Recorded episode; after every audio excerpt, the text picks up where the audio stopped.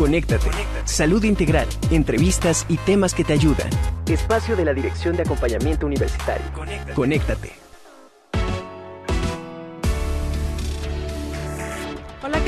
Buenas tardes. Les doy la más cordial bienvenida a Conéctate. Conéctate, el espacio de la Dirección de Acompañamiento Universitario.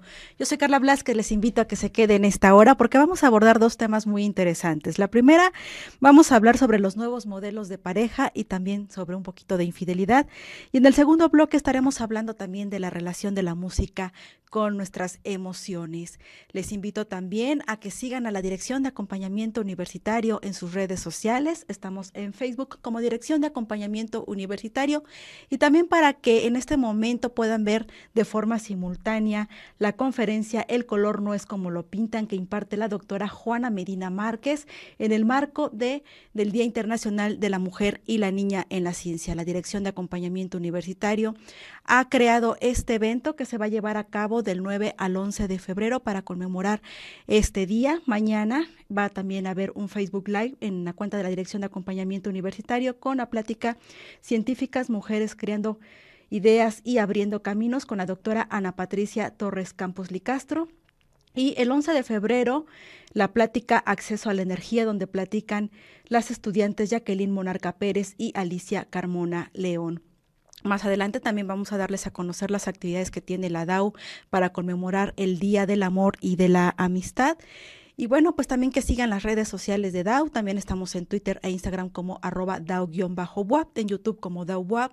Y también que escuchen la serie de podcast en Spotify. Estamos como Audionautas. Y bueno, ¿qué les parece? Ya sin más preámbulos, nos conectamos esta tarde con nuestras emociones. Conéctate con tus emociones.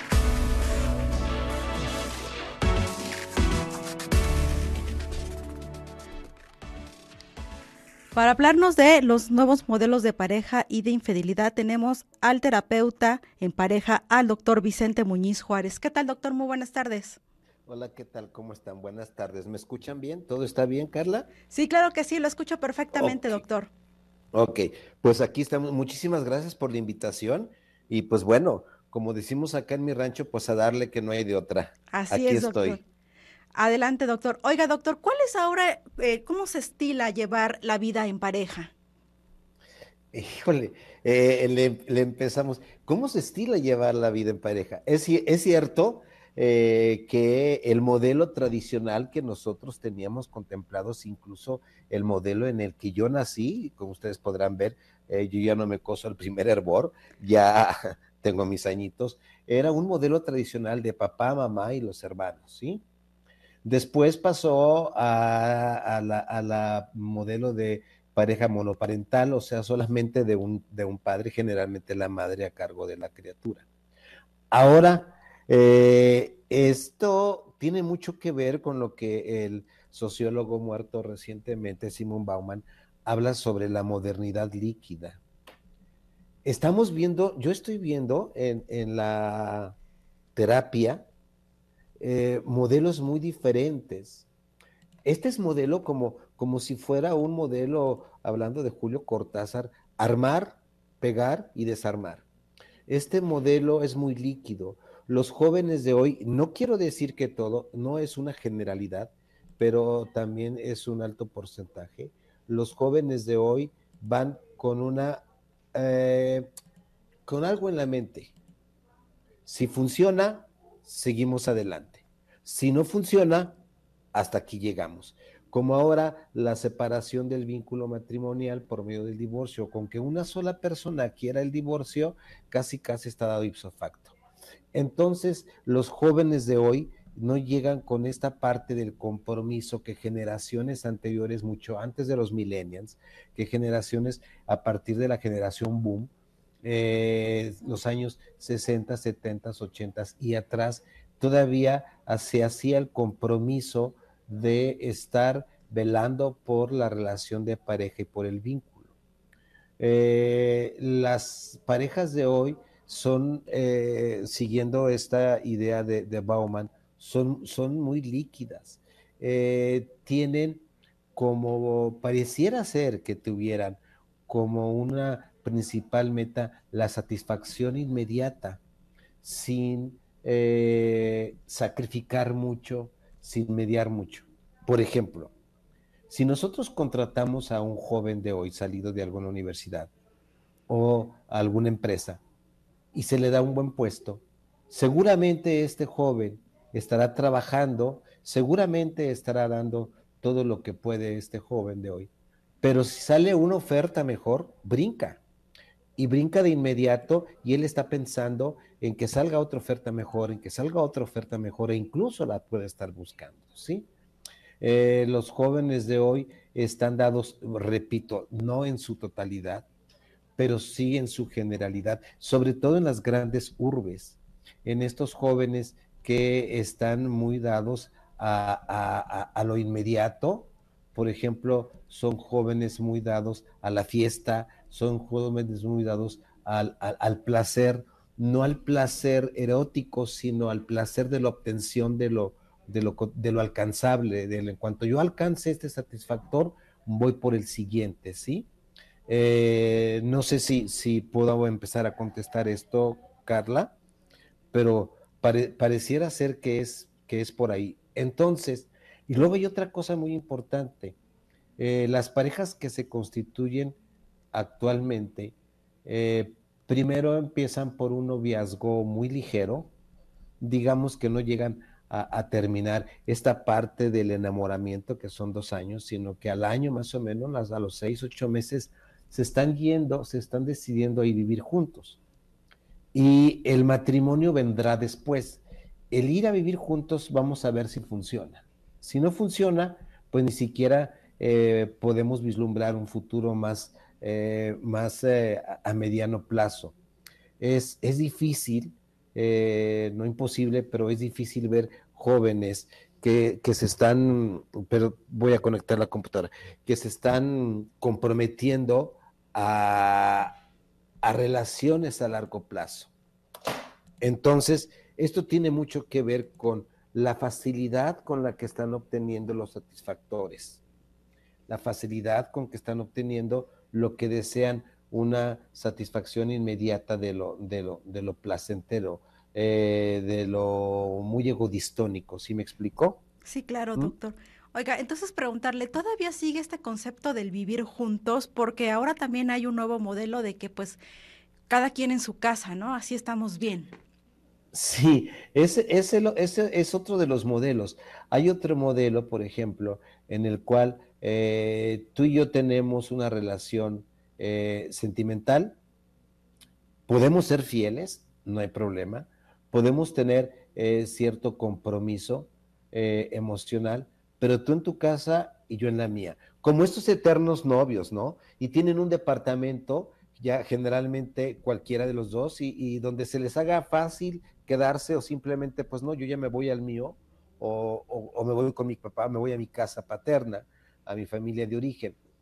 Y luego también estamos enfrentándonos, viendo otras constituciones que ya no es la pareja, ahora ya eh, eh, eh, está emergiendo la famosa trireja o tripareja, o sea, eh, una sociedad de tres, erótico-afectiva, una sociedad de cuatro, y estamos entrando de lleno a, a si es, ya, ya, ya literalmente de lleno al poliamor. Por ejemplo, en Estados Unidos hay 2.5 millones de personas viviendo una relación de poliamor, que el poliamor no significa el todos contra todos. El poliamor es una relación de, los cuantos, pero muy cerrada, con mucha honestidad, con mucha claridad, con muchas reglas del juego, eh, con mucha fidelidad y hay mucha comunicación. El poliamor eh, es, es, otra de las formas de una, de una convivencia. ¿Ok? Entonces, esto es lo que tú me decías, Carla, ¿verdad? Eh, Así es. ¿Y cómo podemos entonces, doctor, interpretar que es que hoy en día la juventud quiere vivir más acelerada su vida para llegar a este cambio de comportamiento de que va rápido, satisfago, me voy, busco? Eh, yo, parto de la, yo parto de la premisa de que de no, de no interpretación, sino de aceptación de que son los tiempos. Por ejemplo, en la consulta me dicen, oye, ¿está bien o está mal? Mira, yo no tengo por qué decirte que está bien o está mal. Yo lo único que te puedo decir, ¿te funciona o no te funciona? Si eso te funciona, ¿quién soy yo para decirte eh, que está mal? ¿Sí?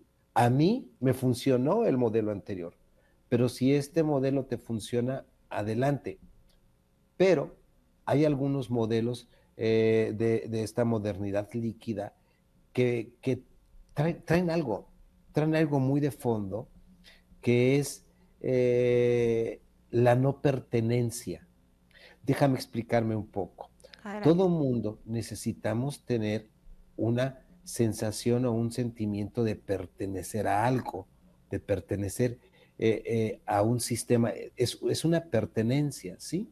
Y cuando los jóvenes van por este tipo de relaciones, se pierde este sentido de pertenencia, como que si se perdiera este, este, rumbo.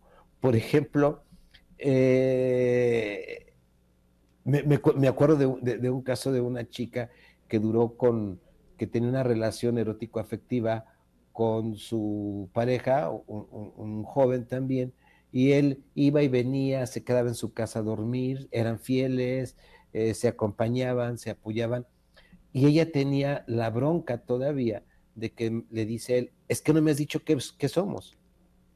No somos, no, muy, ¿qué, somos? Dice, bueno, y, y, él le decía, ¿y hay necesidad de que yo te diga qué somos? Sí, porque ¿cómo te presento? ¿Cómo me presento a mí misma? ¿Cómo te conceptualizo? ¿Qué eres para mí? Hasta que por fin él dijo, está bien, si tú quieres oír que yo te pida que seamos novios, entonces te pediré que seamos novios. Y lo hizo muy formal el muchacho. Eh, con, una, con una pulserita, oye, fulana, después de 10 o 12 meses, ¿quieres ser mi novia?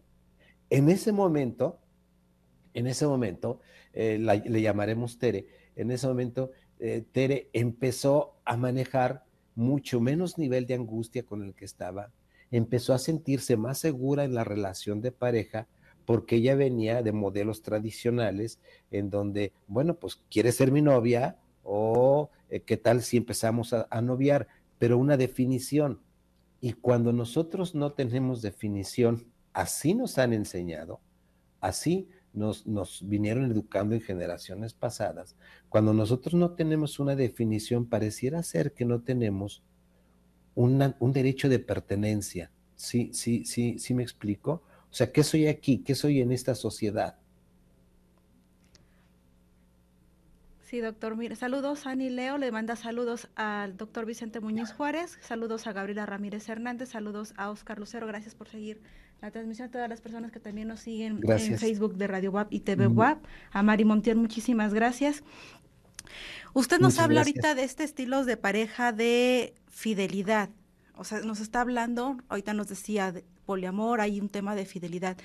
Pero ¿qué pasa, doctor, cuando no hay un tema de fidelidad dentro de, la, de, la, de las relaciones de pareja, llámese de hombre-mujer, este, hombre-hombre, mujer-mujer o de poliamor? Mira, eh, si hay, cuando nosotros nos constituimos como pareja, nosotros a nivel inconsciente estamos queriendo la exclusividad. Necesitamos tener una exclusividad erótico-afectiva con la pareja. Cuando llega el, cuando llega, eh, yo le llamo, cuando llega el tsunami de la infidelidad, en una pareja ya constituida, gustemos y le queramos llamar matrimonio o una pareja ya formal o una pareja adulta como le llama Esther Perel, cuando llega la infidelidad arrastra con todo, arrasa con la confianza, arrasa con la tranquilidad, llega un tsunami que destruye desde los cimientos, destruye toda la relación, simbra por completo la, relación de pareja. Ahora sí, eh, eh, sí estaría bien decir que eh, dependiendo, no es lo mismo ser infiel para una mujer que para un hombre. Pareciera ser que la infidelidad lo ven desde dos puntos de vista muy diferentes. Por ejemplo, hablemos de una pareja heterosexual. No significa que estemos excluyendo a la pareja homosexual o a la pareja lesbi o a la pareja bisexual, pero tomemos solamente por cuestión de tiempo la pareja, la pareja heterosexual.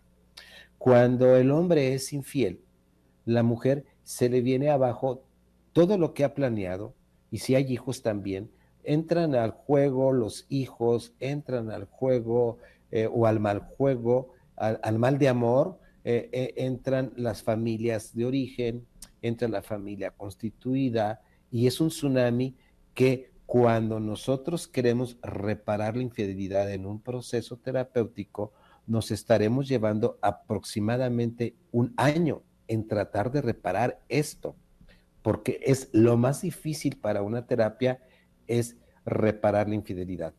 ¿Por qué? Porque eh, voy a suponer que yo soy infiel y voy a suponer que yo le sea infiel a Elena. Ahora resulta que Elena se dio cuenta de mi fidelidad.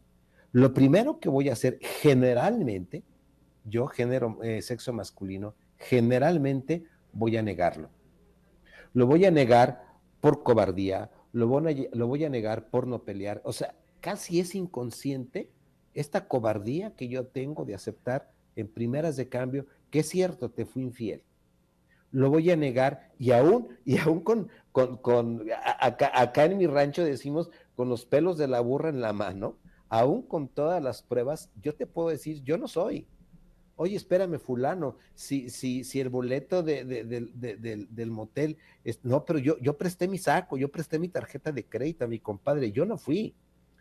Eso es lo primero que hace generalmente. Y cuando ya no tiene otra cosa que hacer más que aceptar su responsabilidad, no hablo de culpa porque la culpa es, e, e, es una palabra muy, muy poderosa en la psicoterapia. Hablo cuando no, cuando ya fue descubierto y aceptó la responsabilidad, sigue la segunda parte. Primero lo niega el hombre.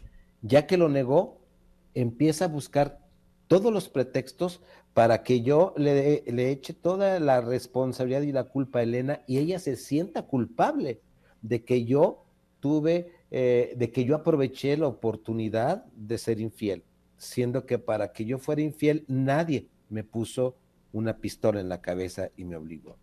Y entonces es tan sutil o es tan manipulador o es tan, ah, tan descarado la persona en la mayoría de las veces que le echa la culpa. Porque tú me abandonas, porque no me haces caso, porque son los hijos, porque le haces más caso a los hijos, este, por, por, por, por tu familia, por cualquier cosa, él quiere salir librado lo antes posible. Y luego viene otro tercer fenómeno. Ok, ya te acepté que te puse el cuerno. Ya te acepté que, ya, que ya terminé con esa relación, siendo que muchas de las veces, si es una relación de largo plazo, con otra se le llama relación extrapareja, o la gente le conoce como amante, pero no es, no es la palabra adecuada, es un amaciato, sí, pero cuando lleva con, mucho tiempo y ya es otra relación constituida con todos sus alcances eh, legales, con todos sus, alcances sociales, la persona, el, que, el que es sorprendido, aparte de negarlo y aparte de echar la culpa, lo primero que decir, sí, ya terminé, ya. Oye, fíjate, pero es que fue, me dijeron que tienes hasta un hijo, lleva cinco años. No, no, no, ahorita mismo, mira, por teléfono, ya, ya terminé, ya no hay ningún problema, aquí te quiero, ah, yo, yo, me quedo aquí. Y luego entonces, eh, como él dice ya, como él aceptó, no le da la oportunidad, yo no le estoy dando la oportunidad a Elena de que mm, sane su herida. Vas otra vez con lo mismo. Si ya te dije que no tengo a nadie, si ya te dije que termine, ya olvídalo, ya mételo en el cajón. Ya, no hablemos de eso. ¿Qué quieres otra vez que te diga lo mismo si ya te lo dije?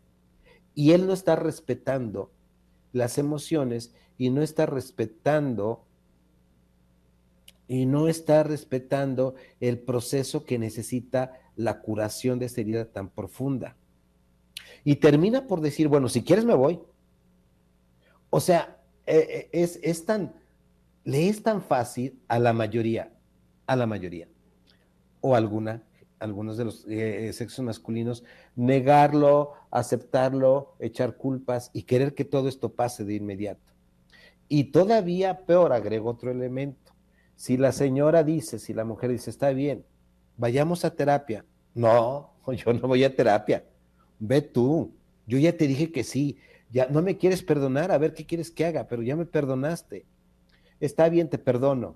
Ah, ok. Pero el perdón para eh, eh, el hombre que cometió la infidelidad quiere decir borrón y cuenta nueva. No, mi amigo, no, borrón y cuenta nueva, en su vida se va a borrar esto. Yo olvídalo, en su vida se va a olvidar una infidelidad. ¿Se podrá trabajar? Sí. ¿Se podrá curar? Sí. ¿Se podrá sanar? Sí. ¿Se podrá volver a construir una relación confiable con terapia? Absolutamente. Pero tienen que estar pasando por un proceso. Entonces, y caso contrario, eh, eh, la mujer, el, eh, el, hombre cuando, cuando la mujer le es infiel, la primera pregunta, la primera pregunta que le nace, y le nace desde una falocracia y le nace desde un este, machismo recalcitrante es, oye, ¿y te gustó? Oye, ¿y cómo fue el sexo? oye fulana, oye Elena, ¿y lo hace mejor que yo? Oye, y, y, él sí te satisface? Él no va por la emoción. Cosa contraria lo que sucedería con Elena. Elena lo primero que quiere saber y lo primero que quiere estar segura no es si te gustó o no te gustó el acostón que te diste con la comadre. Quiero estar segura de que no va más allá, de que esto no va a romper eh, más y que esto emocionalmente vamos a poder seguir o a volver a construir. Quiero seguir en el amor. Y el hombre no, al hombre lo que le importa más es lo genital que lo emocional. En la mayoría, vuelvo a decir, Carla, que en la mayoría, ¿sí? Y entonces, esto tiene mucho que ver con las construcciones sociales que nos han eh, eh, hecho hacer pues desde generaciones pasadas, ¿sí? Con esto quiero decir que la infidelidad, ahora, eh, la infidelidad no es, un, no es un fenómeno raro, extraño y casual. La infidelidad, hasta hace pocos años, estaba muy dada o se llevaba en porcentaje eh, hecha más por el hombre que por la mujer. Ahora, en tiempos posmodernos, en lo que yo he visto en la práctica, eh, la mujer se está dando esta oportunidad de mm, hacerle caso a la infidelidad un poco más que el hombre. Como que está despuntando en esto. Yo no estoy diciendo que tenga que ser infiel, solamente estoy reflejando lo que yo veo en la, en, la consulta, ¿sí? Y generalmente, generalmente las mujeres que cometen infidelidad, si el marido las sorprende, no lo niegan, ¿eh? No lo niegan. De inmediato dicen, sí está bien y vamos a ver cómo la arreglamos, ¿no? ¿Tienen sus justificantes? Sí. Hablando del tema de la infidelidad, eh, significa que para que eh, eh, la pareja baile el tango se necesitan dos. No hay personas, o sea, son muy pocas las personas que van por el mundo teniendo un estilo de vida de infidelidad todo el tiempo. O sea, los depredadores sexuales no existen, no se dan en la vuelta de la esquina. No todas las personas salen al día a trabajar y a ver con quién son infieles, ni hombres ni mujeres. La infidelidad se va dando y se va aprovechando. Pero que si hay estilos de vida, sobre todo de hombres, de ser infieles, sí los hay. Y estas personas son las que no pueden adquirir compromiso con la pareja, un compromiso más formal de la fidelidad. Olvidémonos de, olvidémonos de la promesa en el altar y te seremos ser fiel hasta la muerte. Porque hay otra cosa más que tendríamos que comentar, Carla. El ser humano antropológicamente es un ser humano no fiel. Antropológicamente es un ser humano con la, poligamia o con la poliandria o la poliginia. ¿De a qué me refiero? Que eh, los eh, antropológicamente los homínidos, el, el, macho alfa dominante tenía varias hembras a su disposición. Y eh, en algunas sociedades, en algunos homínidos, las hembras podían ir a ayuntar o tener relaciones con otros machos, sin que esto significara ningún problema. La monogamia, como nosotros la conocemos para hablar de la, de la eh, fidelidad, está dada a partir del siglo eh, de los 1800, saliendo, saliendo del Renacimiento, empezó a darse la monogamia como un contrato matrimonial, pero cuando nace, eh, cuando nace la era industrial, cuando hay más bienes de consumo, cuando hay más bienes, de, cuando hay más, más beneficios, cuando hay más propiedad. Entonces, por eso se empieza a institucionalizar el matrimonio. Este, no sé si voy bien, si sí, eh, adelante, doctor. Eh, saludos, Mauricio Castillo. Saludos, Betty Dimas. Saludos, Selene Rodríguez. Saludos, Aurea Chávez. Eh, Selene Rodríguez opina, no hay justificación para ningún tipo de infidelidad. Eh, doctor, dentro, diga, adelante. No, no, no, hay justificación. no existe, habrá, habrá elementos que la puedan disparar, pero la, una, la única justificación que yo encuentro es el no hablar. O sea, no comunicarme contigo, no decirte fulana o fulano, mira, las cosas se están poniendo muy difíciles entre tú y entre nosotros dos.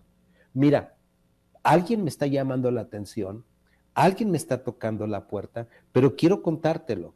Pero para que esto llegue, para que esta, e, este nivel de comunicación y de confianza y de intimidad con la pareja llegue, se tiene que trabajar mucho oye, fulana, fíjate que hay, hay, alguien en la oficina que pues me está llamando la atención y no quiero, ayúdame, platiquémoslo, hablemoslo, comuniquémoslo. Pero para que llegues a este grado de comunicación en una pareja actual es extraordinariamente difícil, porque les hace falta este grado de intimidad, de saberse eh, que estás en un lugar seguro con la persona y que puedes contarle eh, todos tus miedos, todos tus temores, todos tus fantasmas, pero no, no, hay, no hay una, mm, no hay una causalidad justa, entendida y que diga, por esto, ni modo, ya por esto fui infiel y, y no había de otra. No, hay varias justificantes, pero son variables que se pueden trabajar, ¿sí? Doctor, ¿algo, algo que quiera agregar para cerrar su participación de este primer bloque de Inconéctate? algo que quiero agregar. Bueno, eh, lo que yo quisiera agregar es que primero, eh, antes, de que, antes de que vayan ustedes a, formalizar una relación de pareja, platiquen para ustedes a lo que sí tienen derecho, a lo que no tienen derecho, para lo que ustedes es la fidelidad, para lo que ustedes es la infidelidad y qué conceptualizan y vayan viendo cuál es tu mundo, dónde está nuestro mundo y cuál es el mundo de cada uno a qué sí tenemos derecho y aquí y, pongámonos de acuerdo para mí qué es ser fiel y qué es ser infiel, ¿sí? Claro que sí, doctor. Y sin duda, bueno, pues eh, comentarios y muchas dudas ha dejado este, la plática de esta tarde del terapeuta Vicente Muñiz Juárez, quien precisamente, bueno, pues este, hay muchos comentarios al respecto sobre la falta de comunicación, que si se debe perdonar y de qué depende el perdón de la infidelidad. Antes de irnos, doctor depende de un proceso terapéutico que debe de, que debe de, estar, eh, debe pasar por manos de un, de un especialista, porque si no, entonces se quedan muchas cosas muy abiertas. ¿Puedo hacer un anuncio? Adelante, doctor. Miren, eh, este, voy a tener un curso de infidelidad y celos el 23, el 23 eh, de febrero de 4 a 8 de la noche, por parte de la tarde por parte del CEFAP les doy un teléfono 22, 22 25 05 27 60. 22 25 05 27 60. Comuníquense con, con Jairo y si quiere inscribirse a mi curso que es Infidelidad y Celos en la pareja por parte de CEFA. ¿Ok? Claro que sí, doctor Vicente Muñiz Juárez, terapeuta en pareja. Muchísimas gracias por haber estado esta tarde en Conéctate. Gracias a ustedes, nos estamos viendo. Estoy a la orden. Vicente Muñiz Juárez. Muchísimas gracias, doctor. Nosotros nos vamos a nuestro corte.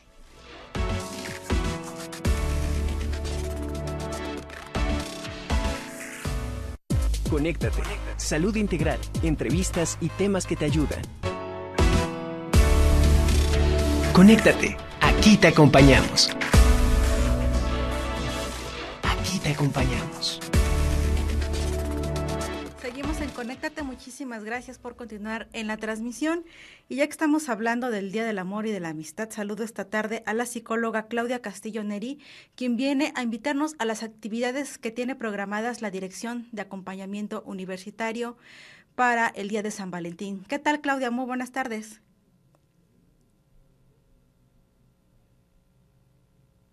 Claudia, ¿podrías prender tu micrófono, por favor?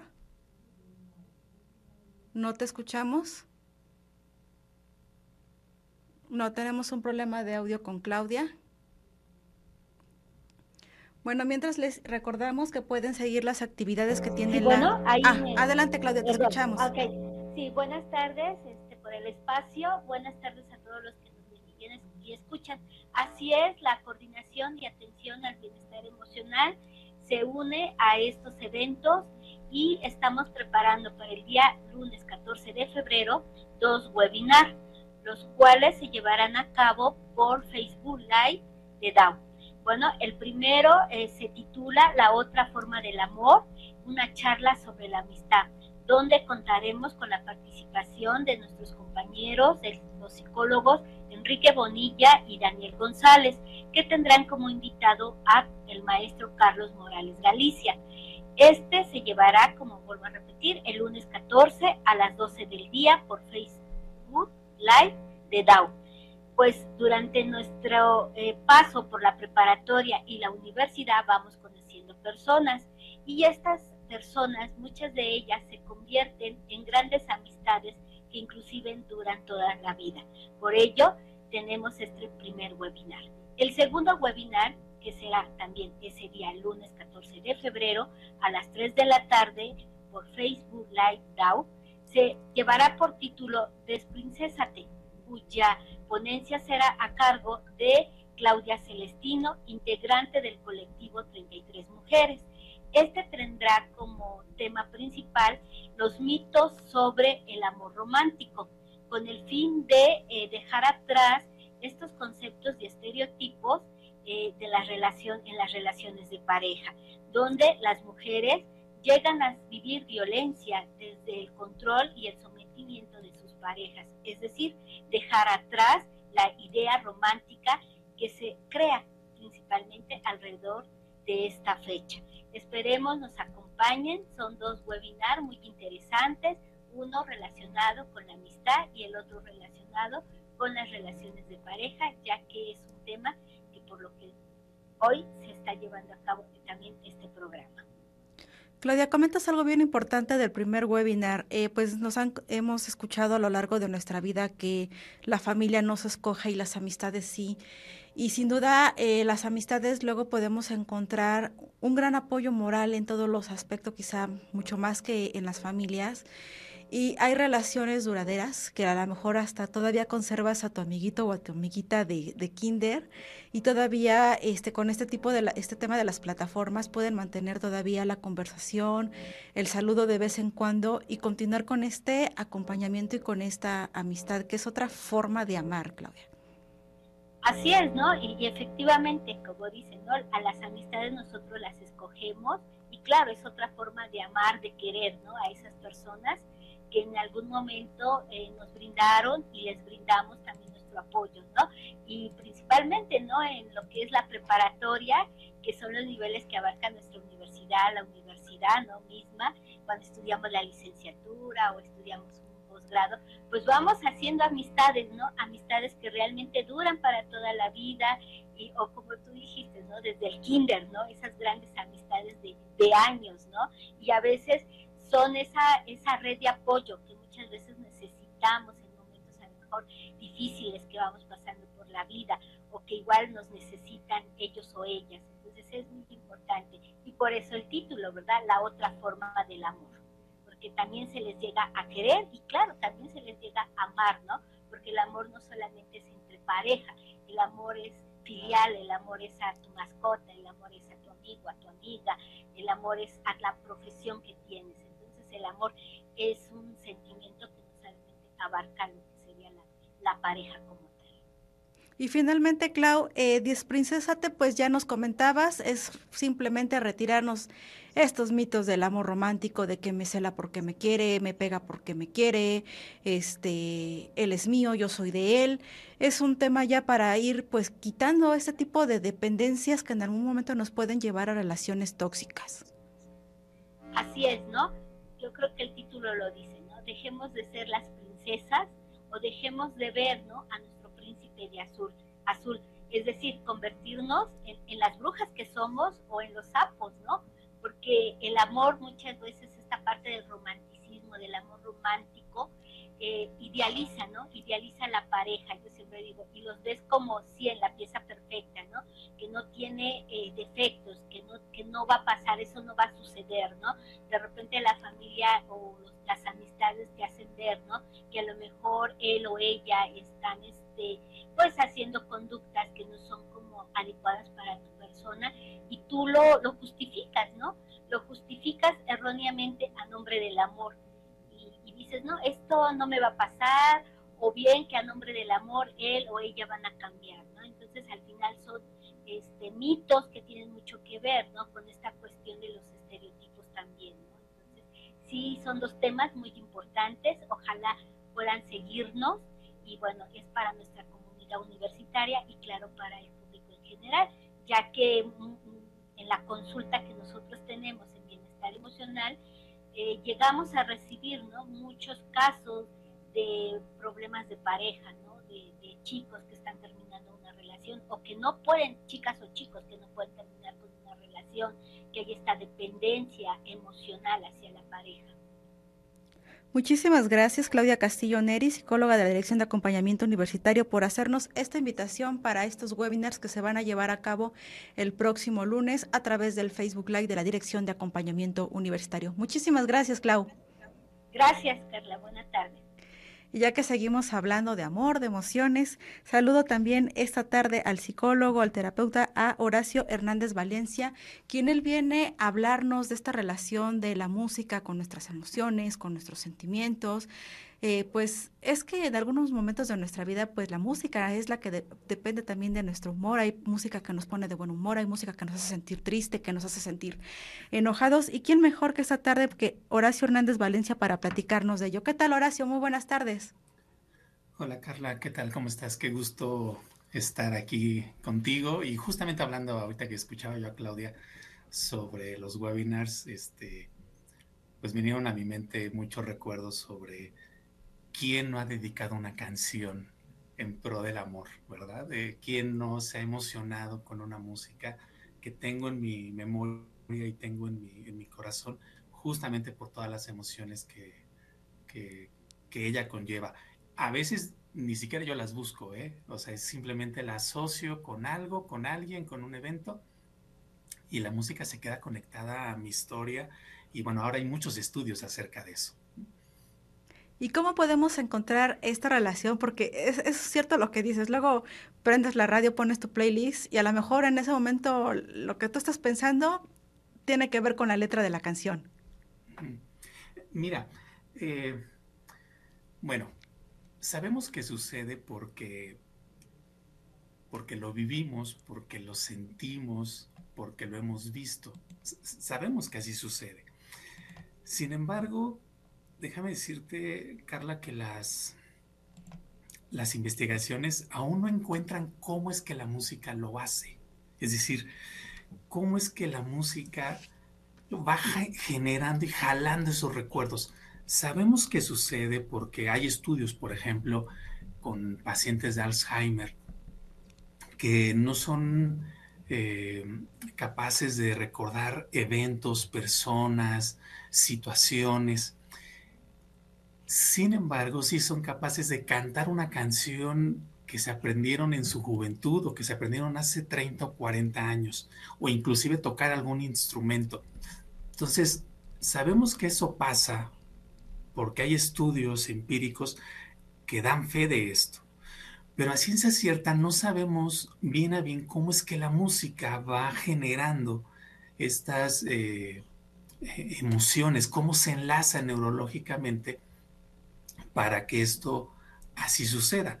Efectivamente, la, eh, la música la podemos asociar a miles y a, mil situaciones y la música puede ser el desencadenante de otros recuerdos eh, a nivel olfativo, por ejemplo, eh, a nivel táctil, también lo puede hacer la música.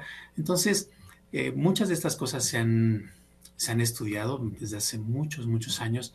Muchas se han encontrado cómo es que la música lo hace y otras, como te decía hace un momento, pues seguimos sin saber cómo, seguimos sin saber cómo. Y creo que eso justamente es lo que hace que la música sea una expresión tan humana, que, hay cosas de, las personas que seguimos eh, sin saber exactamente cómo es que sucede.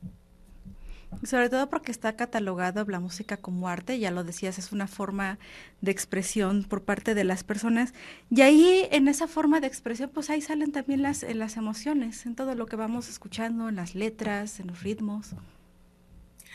Sí, y, mira, en, el trabajo ya propiamente eh, de la musicoterapia, ¿no? la disciplina que se encarga de esto, la musicoterapia, del trabajo sistematizado, del trabajo metodológico, de investigación eh, de, la, música, eh, del sonido y con la, experiencia humana, con la salud humana, eh, pues sí, o sea, hay, cosas que, que, a nivel emocional me impactan y que ya con la música podemos darle una, una salida. Actualmente sabemos que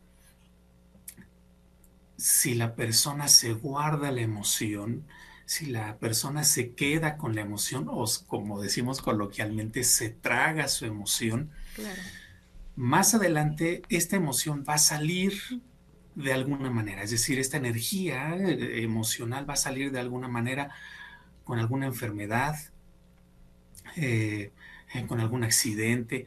Esto lo sabemos.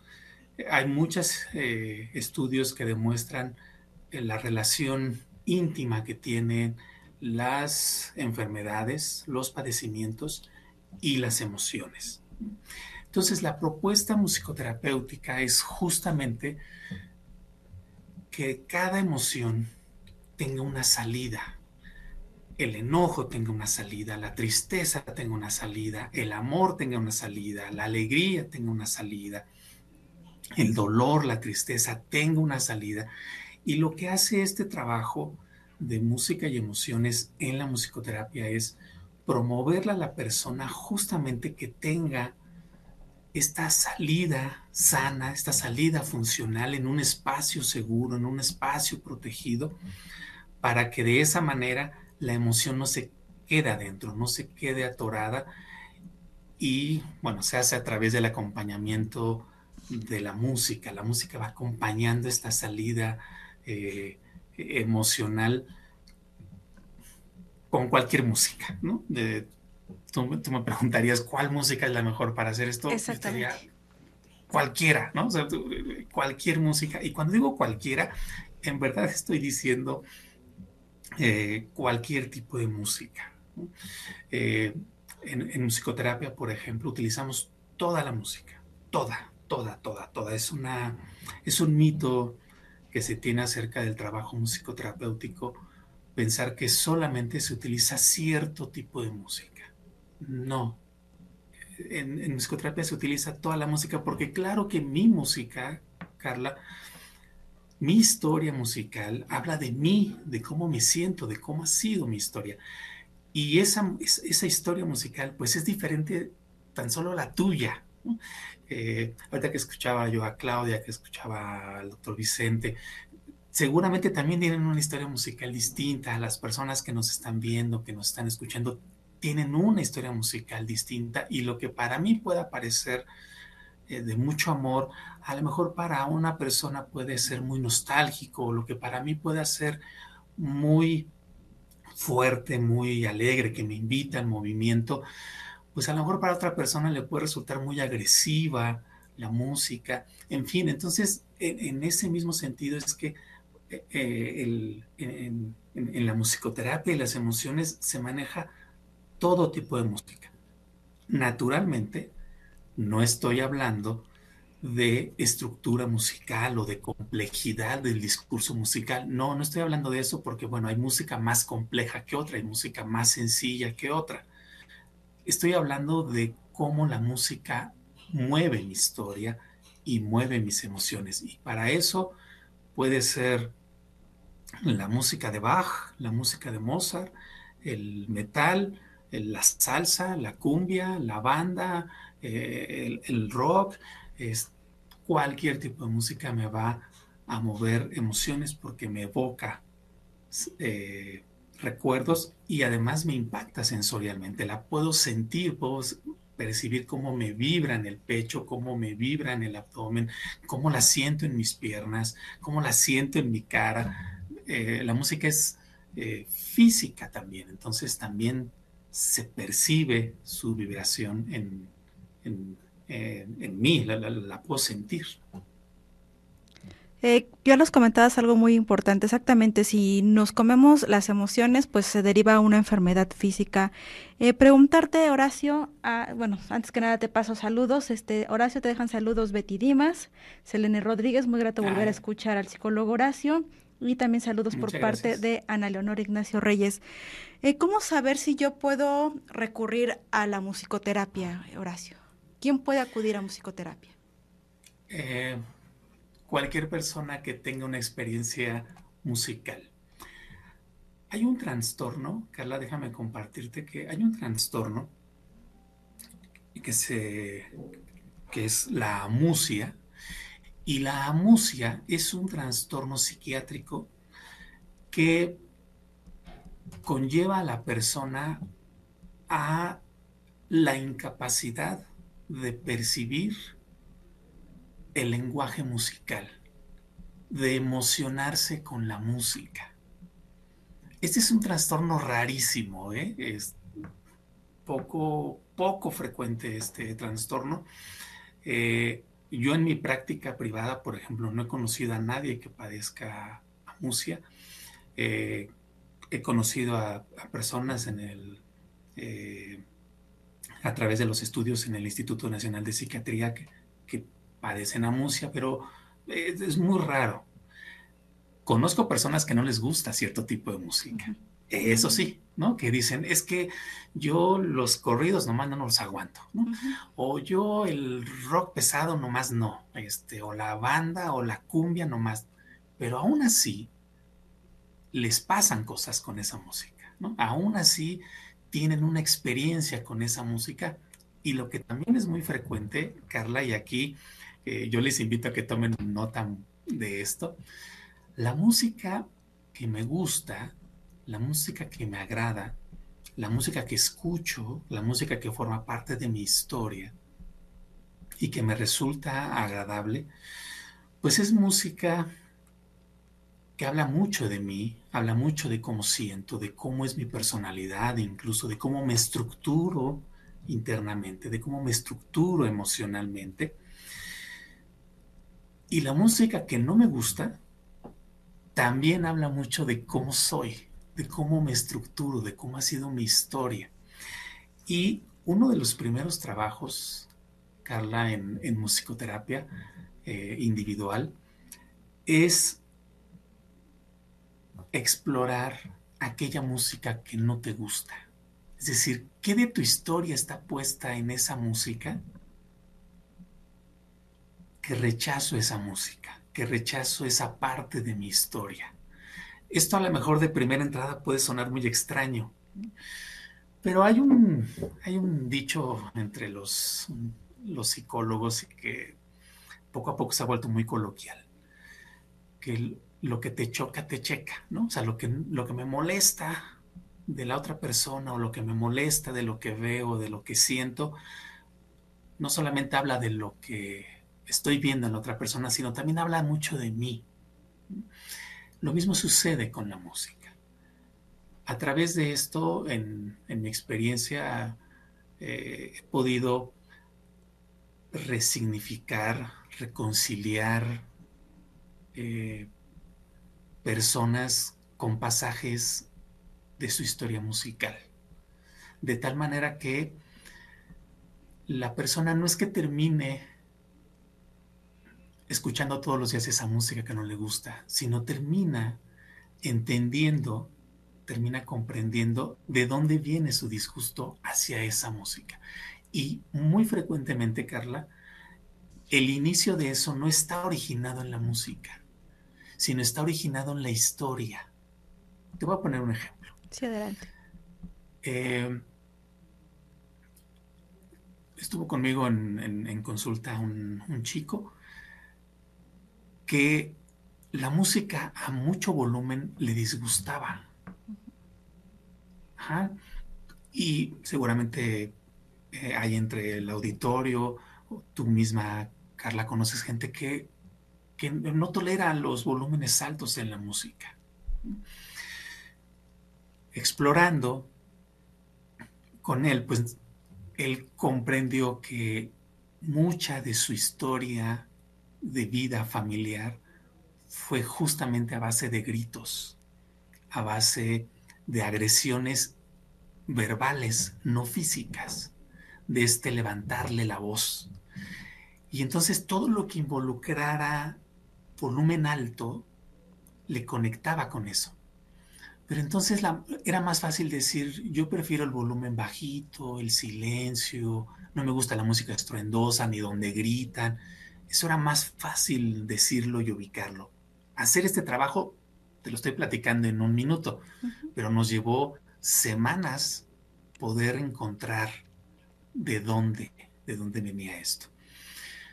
Otra chica eh, asociaba la música ranchera con con los alcohólicos, por ejemplo.